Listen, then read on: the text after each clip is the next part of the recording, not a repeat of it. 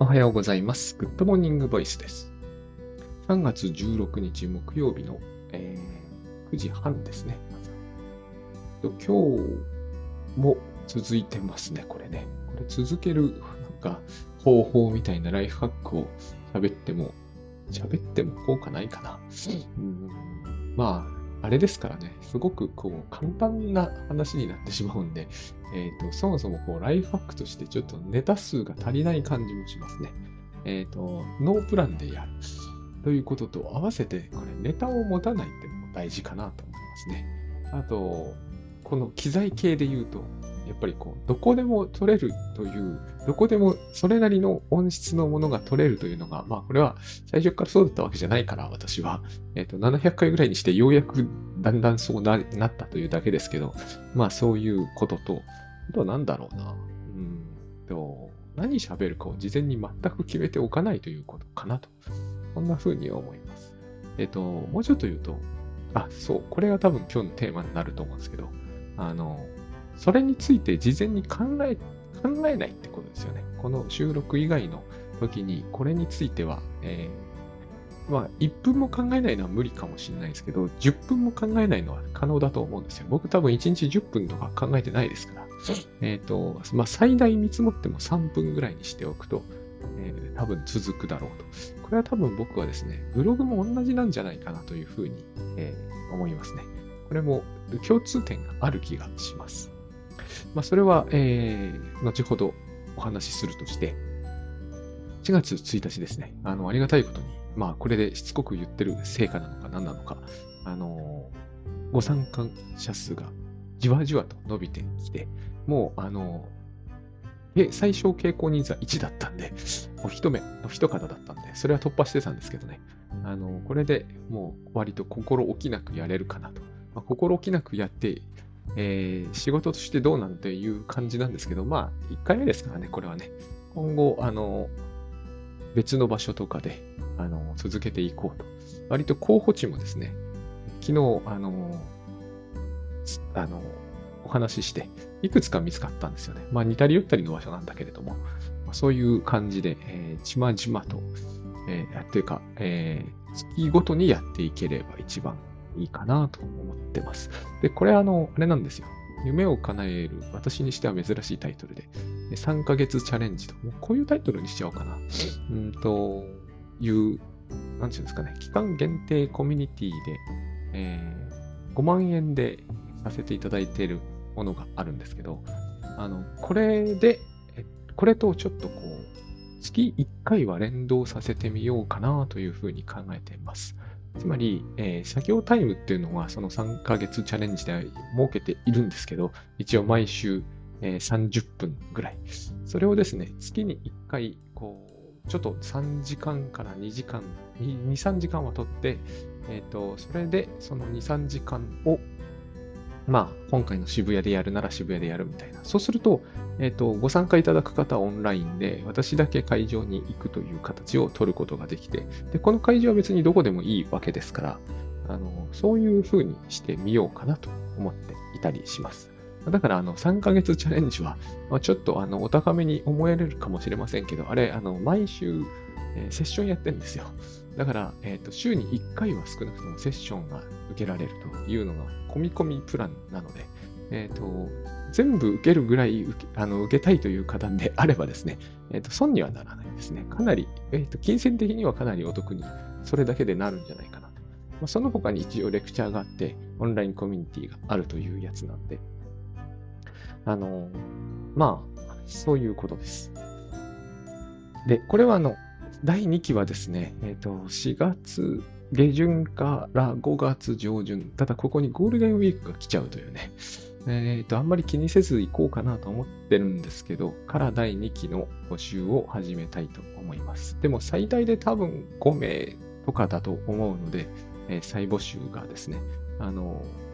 まあ、えーチェックかけていただく方は、えー一応チェックしておいてください。はい。で、えっと、なんだっけ。だから計画しないという話ですね。うんと、なんで計画をしないとうまくいくんだろうと、いろんな説明の仕方があるとは思うんですけどね。あの、まず、ここのところずっとお話ししていた通りで、あの頭の中で考えることっていうのは現実ではないんこれはもう皆さんご存知の通りなんですね。いや、頭の中で考えた通りに現実がなっているよっていう人は、えっ、ー、と、もう世界で稀に見る独裁者か、それに匹敵するほどの大金持ちか、そうでなければ、それは多分妄想ってやつになってきます。そして、えっ、ー、と、私たちに、少なくとも私の知る範囲内ではですね、一番この状態に近づいてしまっているの、そういう症状の一つが強迫神経症という比較的軽いとされていて、まあ割とよく見られるという、えーと、症状なんですね。これはつまり、えー、脳内でうんと戸を閉めてなかったんではないかという、えーと、映像がよぎると、えーと、どうしても戸を閉めに行ってることを確認せずにはいられなくなるという、あのー、藤本勝さん、えっ、ー、と、昔、村上春樹堂という村上、えー、村上春樹さんのなんかエッセイみたいなのの対談だか絵高をつけていられた、あの、すごくこう、独特のですね、えっ、ー、と、味のあるエッセイ書かれる動物の絵が多いんですけどね。方が、飛行機に乗ったですね、ご夫婦がですね、まあそれも動物なんだけど、えっ、ー、と、家のガスコンロをちゃんと、えー、消して、を閉めたビデオまで撮っているのに、えっ、ー、と、小人さんがですね、あの、ガスコンロに火をつけて家が火事になっていくという夢を見ちゃうという、ああいう苦しみなんですね。どうしてもこう、ここにはもうもちろん誰が考えてもまず、えこの人の心理の奥底には不安というものがあるんだっていうのが想像つくじゃないですか。えっ、ー、と、その完全にオカルトですよね。ここがだから、あの、うまいなって僕は思ったんですけど、えっ、ー、と、オカルトになっちゃうわけですよ。別にその、藤本さんが、えー、ていうんですかね。まあでも彼はすごく博識な感じがあるから精神分析、意識が全然ないわけじゃないかもしれませんけど、いずれにしても、えっ、ー、と、あのストーリーはですね、やっぱり突き詰めて考えると、これはオカルトなんですよ。えっ、ー、と、だって小人さんが火つけませんからね、多分。えっ、ー、と、ファンタジーの世界ですよね。脳内で、えー、考えたことが実現してしまうというふうに思うというのは、つまり、その前にまず脳内でそういうことをどういう力が考えさせてくるのかという話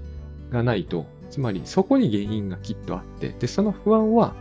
なぜ、えー、自分がそういう、そういうではなくて何らかの不安を持ってるのかもう思い出せない。これが無意識ですよね。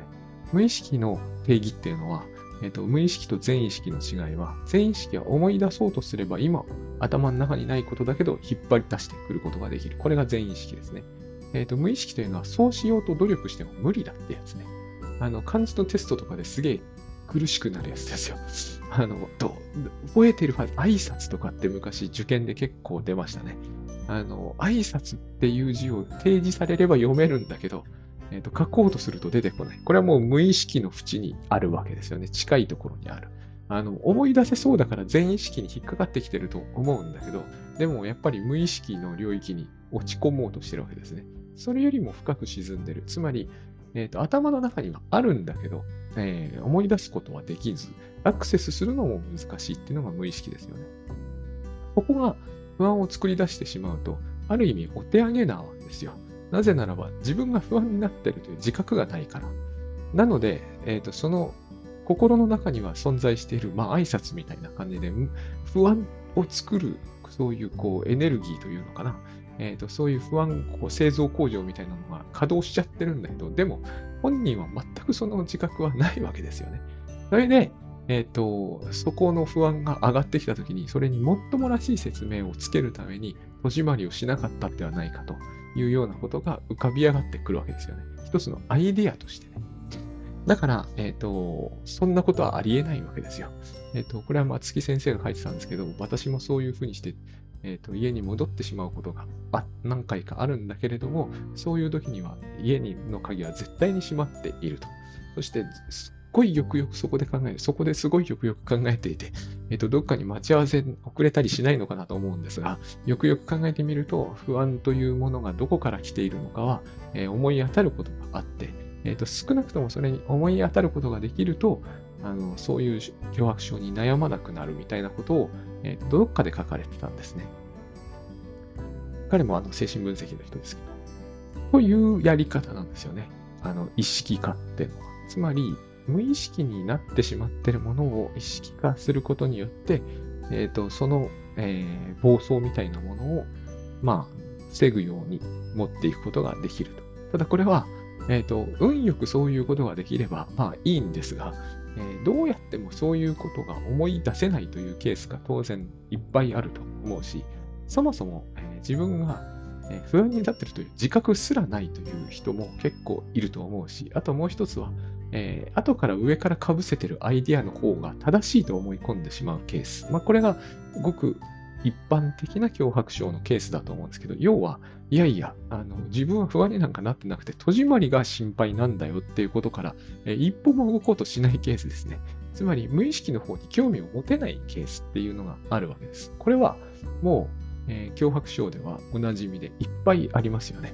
えー、例えば、えー、自分がどこかで笑われてるんではないかみたいな心配を始める人は、多分これは無意識の関係ない不安が不安に対して、その人なりのアイデアを上から被せてるだけなんですけれども、そうは思えないわけですね。えっ、ー、と、いや、あの、自分が本当に心配してるのは自分の、えー、風評であって、そんな、なんか、えー、無意識の底にある不安とかには自分は全然縁がないみたいに思う時ほど、えこの問題は解決しにくいわけです。これがあれですよね。あの、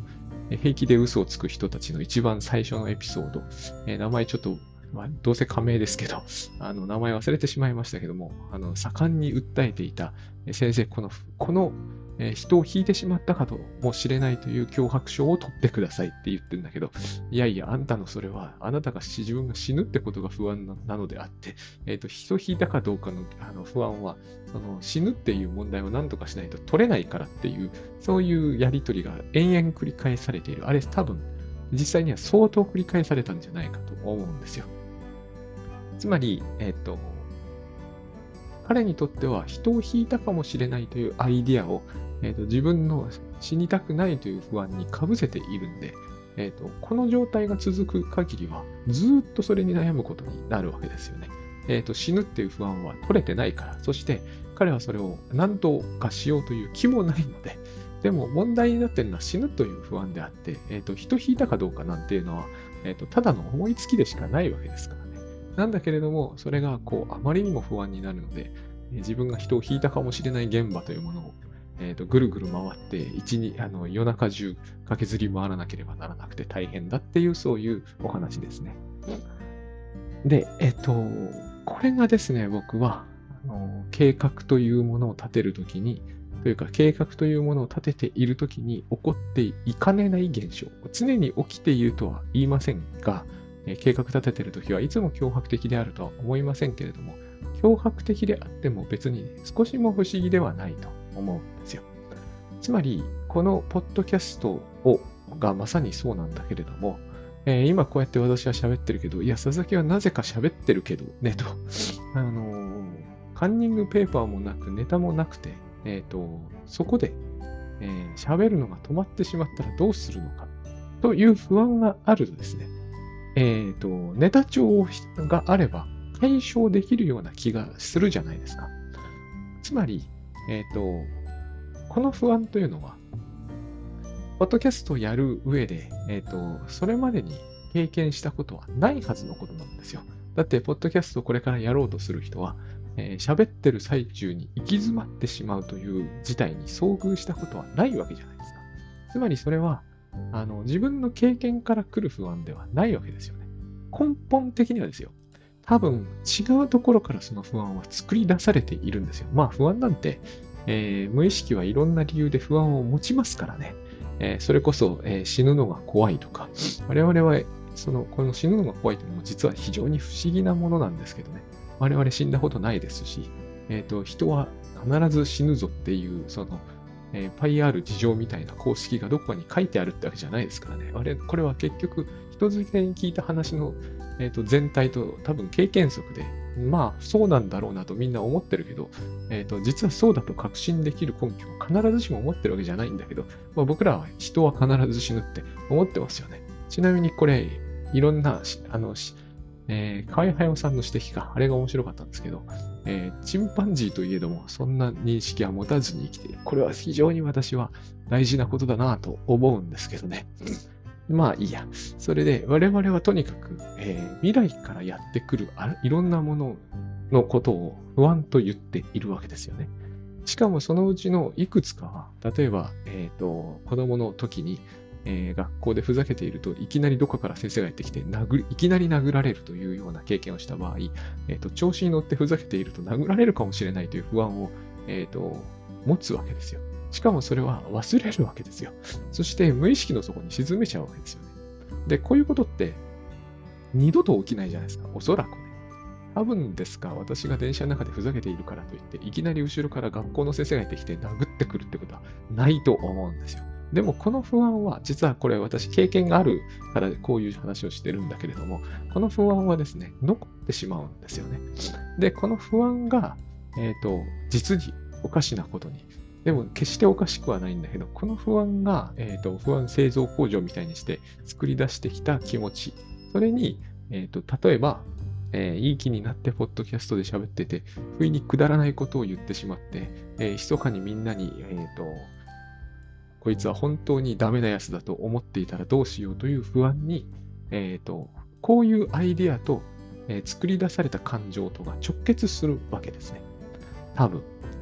そういうことが、えっ、ー、と、いくらでも起きていて、えっ、と、しょっちゅう毎日のように実は起こってるんだと僕は思うんですね。少なくともその、フロイトの話を読んで信じるならばそうなんですよ。この方があの説明としてとってもわかりやすいんですよ。ネタがなくなると、えっと、ポッドキャストで、えっと、大変嫌な目に遭うんじゃないかと不安になりましたという説明は、僕には全然説得力を感じないですね。えっと、だって、そんなのやらなきゃいいじゃないですか。これで、やらなきゃいいじゃないかっていうと、必ず次に、え、不安は消えてないから、何かアイディアを考え出すじゃないですか。これ、脅迫症の構造とそっくりだと僕は思います。えっ、ー、と、不安は残ってるわけですよ。多分、え学校の先生にいきなり殴られるんじゃないかという不安が、えーと、心の底から上がってきてしまった人は、次にそれに自分の不安はなぜ来ているのかが、えーと、わからないので、適当なアイディアを、えー、見つけ出すんですよね。例えば、いや、みんながポッドキャストをやり始めているから、私もポッドキャストをやらないと、えっ、ー、と、フリーランスとしては生き残っていけないんじゃないかと思うんですよ、みたいなことを言うんだけど、それは嘘なんですよ。まあ、嘘というのはおかしいんだけども、その時でっち上がったあの理由であって、全然その、そこに、えーと、そう思って昨日までいたかっていうと、多分そんなことはなくて、100日前そう思ってたかというと、全然そんなことは思ってなかったりするわけですよね。今思いついたんですよ。そういう理由を。自分の不安を説明するのに、えさももっともらしく聞こえたんで、えーと、そういうふうに言っておけばですね、えっ、ー、と、やんなきゃいいじゃないですかっていう、その、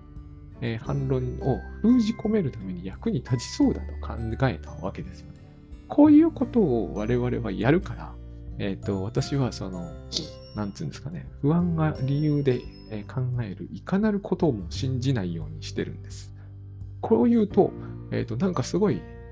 時々言われるんですけどね、え意志が強いとか、ストイックだとかいう話になるんですけど、え、ー、と、今言ったようなからくりをよくよく考えてみると、あの、それを信じるというのは相当無理があるぞってことなんですよ。だって、え、ー、と、例えばですけど、私も車を運転してますからね、あの、いや、どっかに擦ったんではないかとか、どっかにぶつかったんじゃないかみたいなことを全く思わないわけではありませんけれども、え、ー、と、その現場に戻って確認しに行くとなるとね、それはもう相当馬鹿げているなって感じがしますよ。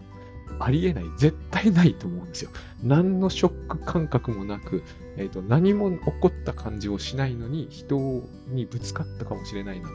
て、絶対ありえないですよ。これぐらい我々の、えーと、もっともらしい説明の時はあるんだけれども、もっともなことは多分全然ないんですよ。まあ、そうは言っても僕も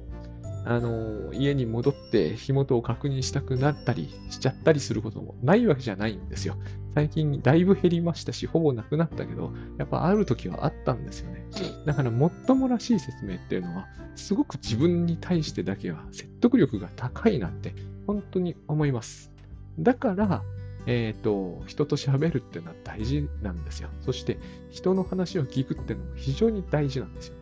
概してこういう時って、あれじゃないですか。そうじゃないですか。人は堅くなですよね、すごく。あの、例えばうちの子とね、えー、外に出ていて、あ、ちょっと鍵閉めてないかもしれないから、ちょっとパパ戻ってくれねと言ったら、大体もう今の娘が、いやいや、さっき鍵閉めてたから、大丈夫だからって言うんですよ。で、これを聞けばいいんですよ。人の話を聞くっていうのは、そういうことですよ。こういう時に大体僕もそうなんだけど、かたくなになっちゃうんですよね。いやいやいや、あの、閉めてなかったような気がするとか、かえってむしろなんか反動形成というんでしょうかね。あの、反対側の確信が深まってっちゃうんですよね。これが、えっ、ー、と、毎日ブログを書かなければダメかもしれないとか、えっ、ー、と、YouTube もやんなきゃダメかもしれないという、えー、脅迫になっていくのは別に不思議じゃないですよね。ただそ、そこの説明には全然説得力が他人が聞いてるとないんですよ。いやいや、そんな YouTube 毎日やって、ポッドキャスト毎日やって、ブログ毎日やって、やる意味そんなあるかなみたいにぼんやりと聞いてんだけど、これを言うとなんか気を悪くされそうだから、この直感正しいんですよね。えっ、ー、と、黙ってるわけですけれども、多分周りの人からすると、この人は何かに、えー、取り憑かれちゃった感じがするなっていう印象だけを残してる気がしますね。で、それも正しいんですよ。これその人が取り憑かれているのは、つまり不安という感情に取り憑かれているのであって、え、ー、と、なん、その、ポッドキャストとか、ブログとか、えー、ノートとか、えー、YouTube とか、なんだっていいんですよ。正直言って、えおみくじでもいいと僕は思うんですよ、本当に。僕は、えこれはちょっとね、え同業他社でもないけれども、あの、営業妨害みたいになっちゃうから、あれですけれども、多分、えー神社とか、え自社とか、そういったものの、ああいったものは、まあ、うち自身への営業妨害みたいにもなるけど、まあ、うちの親父ももうクビになってるからいいよね。あの、そういうものなんですよ。で、ここでも、なぜ宗教かっていう話が出てきたときに、オカルトだっていうのがすごく相性がいい、相性抜群だと思うんですよね。頭の中で作り出した、えー、イメージが実現するというのは全部オカルトなのあの、そのままでは絶対実現しないという話です。ナポレオンヒルの思考は現実化するとか、ああいう話とはまた別だと思ってください。脳内で考えた通りの現実が、つまり、えかぼちゃは馬車にならないということです。少なくともそのボンとなったりすることは絶対ない。と僕は思う。だから、このことを、えーと、解消したくて、えーと自社仏閣に行くというのは実は正しいんですよ。ある意味ではね。えっ、ー、と、問題なのは不安なんだからってことです。問題なのはね。えっ、ー、と、そこに行く、それをする。例えば、だからだからノートとかポッドキャストをややるというのは悪くはないんですよ。不安の解消策として。で、それによって一時的に不安は解消されるんです。元確認しに行って火ついてないと一時的に不安解消されるでしょう。ということなんです。ただ、これをやるということがですね、え、ー、と、自分の、その、魔術的思考って言うんだけど、この傾向にエスカレートさせるのはまずいと思うんですよね。だから、ついには家から一歩も出られないってことになっちゃうわけですよ。えー、冗談みたいなんだけど、そんなことはないんですね。少しでも目を離すともう火がつくんですよ。魔術的じゃないですか、この考え感覚って。つまり、もう毎日のようにブログを上げてなければ不安だというのは、5つしかですね、最初の目的は何だったかというと、えっ、と、ブログ上げて自分のブランディングなりマーケティングなりを拡大するってことでしょう。そういうことはどうでもよくなってしまうんですね。毎日上げてないと不安だから毎日上げると。まあ、それで成功するというケースもきっとないわけじゃないでしょうから、えっ、と、全部が全部こういうのがまずいとかいけないとかダメだということはないと思うんだけど。ただ、えっ、と、この感覚に、なんていう乗っかって行動していると、少なくとも平安とか幸せではないよねってことは言える気がします。だから僕はその計画を立てるということはですね、えー、それを挫折させる第一歩になるような気がするんですよ。つまり、なんで計画立てる、たがっているのかというのを、えっ、ー、と、最初にまず、はっきりと、えー、自覚しておく必要がありますよね。なんでネタ帳が欲しいのか。え不安だからっていうのはまずい理由だってことです。不安だからネタ帳が欲しいというのは、本人はすぐ納得できるんですよね。ネタ帳があれば、頭真っ白にならない。そんなことはないですからね。えっ、と、私、研修とかセミナーやってて思うんですけど、別にネタ帳終わったって真っ白になるときはなるし、えっ、と、ネタ帳が不安を解消してくれるはずがないことは、えっ、と、経験的によく知ってます。でも、それよりも問題なのは、その不安は本当に、ポッドキャストで途中で立ち往生する不安なのかどうかってことの方が、はるかに大事だと思います。実はそれ、死ぬ不安かもしれないんですよ。死ぬ不安がネタ帳で解消できるはずがないですよね。同じように、あの、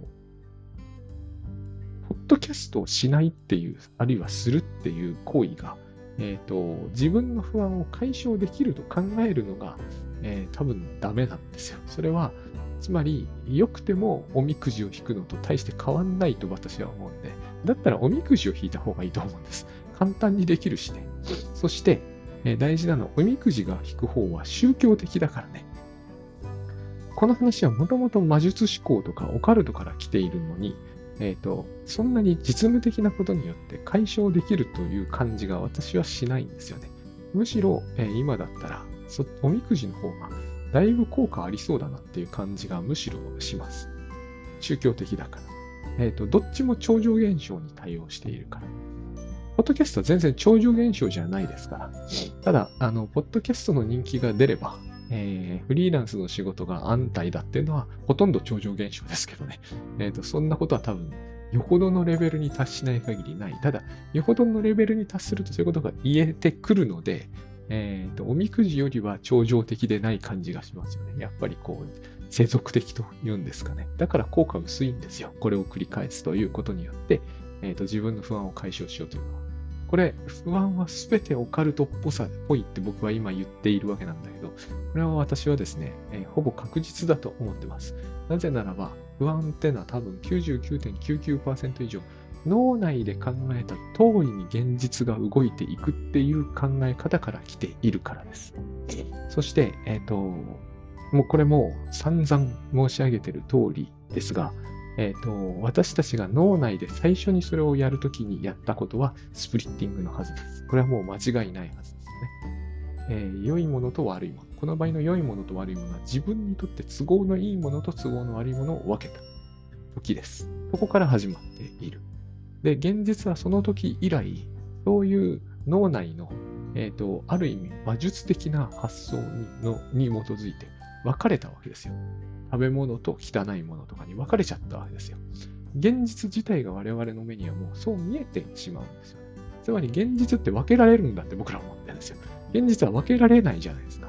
見た通りに現実に亀裂が入るとか、すっぱり分かれていくってことは起きたことはないはずなのに、僕らは認知上、現実を分けたので、えっ、ー、と、いいものと、悪いものっていうことにしてしまったんで、これはそういうオカルトをかぶせてるんですよね。現実の上に。そして、そういう見方にすっかりなりきってしまったので、え、ー、と、元になかなか戻せないんですよね。同じものなんだと。同じものなのは分かってますって言うんだけど、多分分かってないんですよね。同じものだということは。分かってないからこそ、え、ー、と、小さな虫が食卓に張ってるだけでも、悲鳴が上がるケースが少なからずあるわけですよね。もともと同じところから来てるんだけれども、え、ー、と、野菜と虫は全然違うものになるんですよ。ある種の人の、えー、認識上、認知上っていう感じですよね。スプリッティングをしたってことです。ここに僕らのその魔術思考の原点がきっとあって、え、ー、と、それが混ざることに対する恐怖を覚えているので、というか、それを分けることに対する万能的な心地よさみたいなのがあるので、それをやろうとしちゃうんですよ。脅迫的にね。つまり、いいものだけの世界に囲まれた、え、ー、と、絶対安心で絶対安全な私っていう状態に、えー、自分を置きたいんですよね。だから、計画なんですよ。未来を絶対安心で、つまりいいものだけに囲まれていて、悪いものが全て排除されきった未来というものに、えーと、生きていくための計画書なんですよ。だからこれを作るのがめちゃくちゃ気分がいいし、めちゃくちゃこう、なんつうんですかね、えっ、ー、と、ワクワクすると言うんだけれども、それは当然ですよね。あの、なんつうんですかね、うん、ものすごく潔癖な人が部屋を消毒しきってピッカピカにしたという、そういうこう設計図を描いているような感じだと思うんですよね。汚いものは全て排除しきった。その、例えば汚いものの一つが、えっ、ー、と、ポッドキャストもブログも情報発信を何もせずに、だんだんダメになっていくフリーランスとか、えっ、ー、と、あるいはポッドキャストをやってる真っ最中に、えっ、ー、と、頭が真っ白になって何も言えなくなっている、えっ、と、ちょっとかわいそうな自分とか、そういうものを排除していきたいってことなんだろうと。えっ、と、細かく言えばよ。細かく言えばそういう意味になっていくんだろうと思うんです。あるいはその、もうちょっとありそうなところで、私が時々ポッドキャストになるみたいに、ぐるぐる同じことばっかり喋ってて、ぐだぐだになっていって、えっ、ー、と、多分、その脳内では悪い、なんだろうな、例えばこう、ツイッターで、えっ、ー、と、私が全く気づかない、えっ、ー、と、暗号のようなものでね、まあ、だったらいいんじゃないかって気もするんだけど、えっ、と、冷ややかにこう、笑う、霊笑されているっていうのかな。えっ、と、やゆって言うんだけど、やゆって伝わりにくいですよね。僕字書けないし、霊障とかがいいと思うんですよね。霊障されている、えー、しかも自分では気づかないところで霊障されている。これはですね、つまり、いいものと悪いものが混ざる恐怖なんですよね。気がつかずに毒を飲んでるみたいな感じ。えっ、ー、と、見た目はコーラなんだけど、コーラ、コーラどうかなまあいいや、なんでも。あの、見た目は美味しそうなコーヒーなんだけど、中にはこう体にとても悪いものが入っていて、それが日々汚染していく。あの、この脅迫症にはですね、汚染っていうのもえの恐怖の対象としてつきものの言葉の一つですね。つまり、汚染ってことは、え綺麗ってことじゃないですか。反対の意味として。だから、そういうところに自分がいられれば、えっ、ー、と、絶対に安心だし、快適だし、まあ幸福だなと、そういう意味で計画を立てると。でも、一番最初のところが問題なんですね。一番最初にその汚染源があるんですよ。宣言の排除から全てが始まったわけだから、え、ー、と、排除しきれないというか、排除することにつながってない。一番最初は自分の、え、ー、と、まあ、死かなと僕は結局思うんですけどね、死ってこれ、ポッドキャスト何万回やって、え、ー、と、何億回再生されても排除されきらないじゃないですか。そうしたからって死なずには済みませんもんね。そういう話が最終的には、えっ、と、なんつうんですかね。厳然とそこに居座ってるというのかな。そういうふうに思います。そして、えっ、ー、と、まあ、あの、目壁で嘘をつく人たちでも最後の議論はそこに集中したんですけど、だって先生死ぬってのは、えっ、ー、と、誰だって怖いじゃないですかと。そしてそれについていくら考えても、えっ、と、無駄じゃないですかと。これがですね、面白いんですよね。死ぬってことをいくら考えても無駄だと。私はもっと明るく生きていきたいから、えーと、死について考えるのは一切排除するようにしてるんだっていうそういう言い分なんだけど、その人の生き方、とっても暗くなってるわけですよね。それをやってるがために。えっ、ー、と、その先生ももうほとんど、なんちゅうんですかね、皮肉を何度も言ってやりたい気分になったみたいなことを書いてるんだけど、要は、えーと、とてもその態度は滑稽だと。まあ、あの先生厳しいんですよね。その言い方は、えっ、ー、と、精神分析的には厳しすぎやしないかと思うんだけど、やっぱアメリカだからなのかな。厳しいなって感じが僕はしたんだけれども、要は、えっ、ー、と、死ぬっていうことについて、全く考えないから自分は明るく生きられるっていう言い方をしているんだけど、ずっと死ぬってことについてその人考えちゃっているわけです。これもあの、脅迫症というのかな、その、この種の話が出てくるところでは、えっ、ー、と、絶対にと言っていいぐらい現れる、いわゆるこう、堅くなさってやつなんですよね。あの、昨日途中まで書いて、結局アップできてない、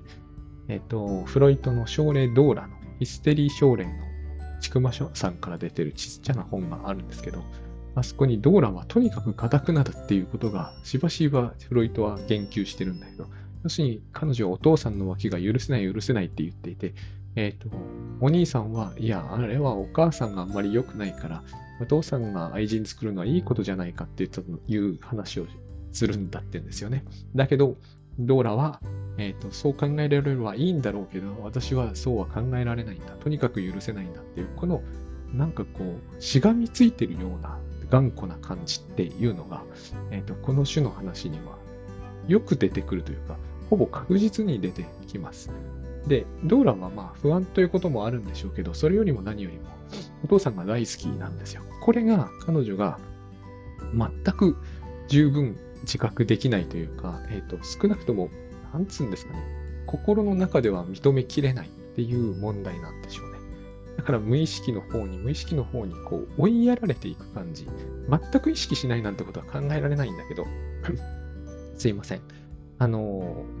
要は、あれなんですよね。えー、お父さんが大好きだから浮気が許せないとは言えないってことなんですよね。どうしてもこう、浮気は間違ってるとかね。あるいはお母さんがかわいそうだとか。えっ、ー、と、それにも嘘はないと思うんですよ。だけれども、えっ、ー、と、あの本読んでいくと複雑なんだけど、どんどんどんどん分かってくるのが、ドーラはまず自分とお母さんを同一視しちゃっているわけです。つまり、だってそういう感じがしますよね。お母さんが、いや、夫の浮気が絶対許せないって言ってんなら、実に納得じゃないですか。なぜ娘がそこまで言うのかというと、もう娘はお母さんになっちゃってるからなんですよ。これが無意識に起こってる現象ですよね。もう一つが、ドーラは多分、えっ、ー、と、本読んでると、やっぱり感じざるを得ないというか、えっ、ー、と、なん、なんつうんですかね、そういうことを決めつけちゃいけないのかもしれませんが、えっ、ー、と、お父さんの浮気相手にも自分を同一化しちゃってるんですよね。これはもうすっごい複雑ですよね。やっぱり相当、なんちゅうんだろう、こう、不正恋愛みたいな、そういうものっていうのが、こう、心の中で強く、強く強く、別にそれはおかしなことじゃないじゃないですか。えっ、と、ちっちゃかった頃お父さん大好きでしたっていうのは別に当然あっていいことなんだけど、それをやっぱりヨーロッパの上流階級みたいなところ時、どっかでこう、否認するんですよね。お父さんなんかと恋愛しちゃダメだみたいなのしかもそれは、えっ、ー、と、ダメですっていう学校で、ね、お父さんと恋愛してはいけませんよって、小学校1年生が暗唱するとかじゃないじゃないですか。こう、割と無意識のうちにそういうのって抑えていきますよね。自分のこと考えるとよくわかると、大概の人はね、思うんですよ。私なんかもそうです。えっ、ー、と、やっぱ母親とベタベタではないぞっていうことを言いたがってた時期が、幼稚園の頃に確かにあったんですよ。そういうことでからかわれるとすごい腹が立つとかね。その時やっちゃうんですよ。これってアンビバレントじゃないですか。その前は母親とどこにでも一緒に行きたいぐらいだったからこそ、そこをあえて否定しなければならないみたいな心があって、こういうことをやって、しかも忘れてしまうから、えっ、ー、と、後々、その種の事件が起きた時に、そのアンビバレントが一気にこう噴出してきて、いや、お父さんが大好きなのに、わけわかんない女の人と付き合っていて、みたいなことが許せないって感じになるわけですよね。こういう時に僕らはすごく堅くなになっていく。そういうなんかこう、人の話は聞きたくないみたいな、そういう感じになっていく。それがですね、きっとあの、このいろんな脅迫症というもの、本当にいろんなのがあるんだと、見ててつくづく感じるんですよ。戸締まりと日の本だけでは決してなくて、いろんなこう、えっ、ー、と、これを絶対やんなければいけないとか、えっ、ー、と、この部屋は絶対こういう風にしなきゃいけないみたいな、しかも、そういう風に自分が思っているということすら否定しつつ、そこ、そういう風になってんですかね、こう、えー、部屋を見たり、えっ、ー、と、パソコンの画面を見たりしているから、あの、厄介なんですよ。うんと、結局のところそのことがずっと気にかかっているんだけど、えー、なかなかそれに着手できない。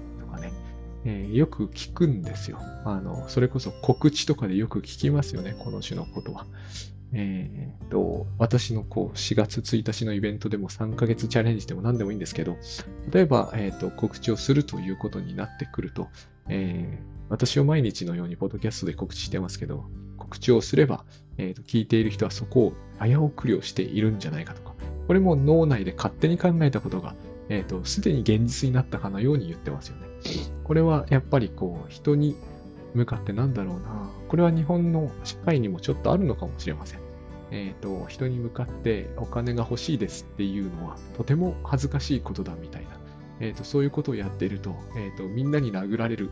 殴られはしないと思うんだけど、まあ、そういうような、えっ、と、不安を、さっきのお父さんとお母さんが大好きだったんだけど嫌いなふりをしたみたいな、そういうやり方で、え過去を抑え込んだことがあるとですね、多分必ず自分が気づかないところで、ひっそりと入り込んでくるんだろうと。そんな気がしますね。だから、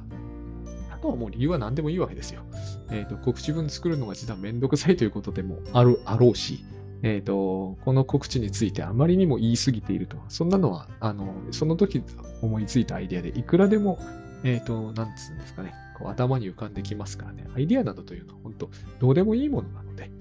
例えば、あの、あれですよ、今回のこのイベントは値段が高いからとか、ね、理由になってないんですよね。高いから、えっ、と、告知をするとより嫌われるとか、まあ、それは、えっ、と、そういうのを見聞きしたみたいなことがあると余計なんだけれども、えっ、と、多分、それが安かろうが高かろうが、えっ、と、頻度が毎日であろうと、週1であろうと、えっ、と、書く告知文が長かろうと短かろうと、ポッドキャストだろうと、ブログだろうと、ノートだろうと、全部同じなんだと思うんですよね。要は不安の種は、えっ、と、それらしいところにはあるにせよ、そこにはなくて、えっ、と、頭の中で思いついたことでしかなく、ないんですよ。不安の理由というものは。そしてその頭で思いついたことが、えーと、現実になるものなんだっていうふうに僕らは、うんと幼い頃に、えーと、学んでしまったわけですね。えーと。トイレと食卓を分けられるみたいにね。考えた通りに世の中というものは、えー、と動き出すんだという、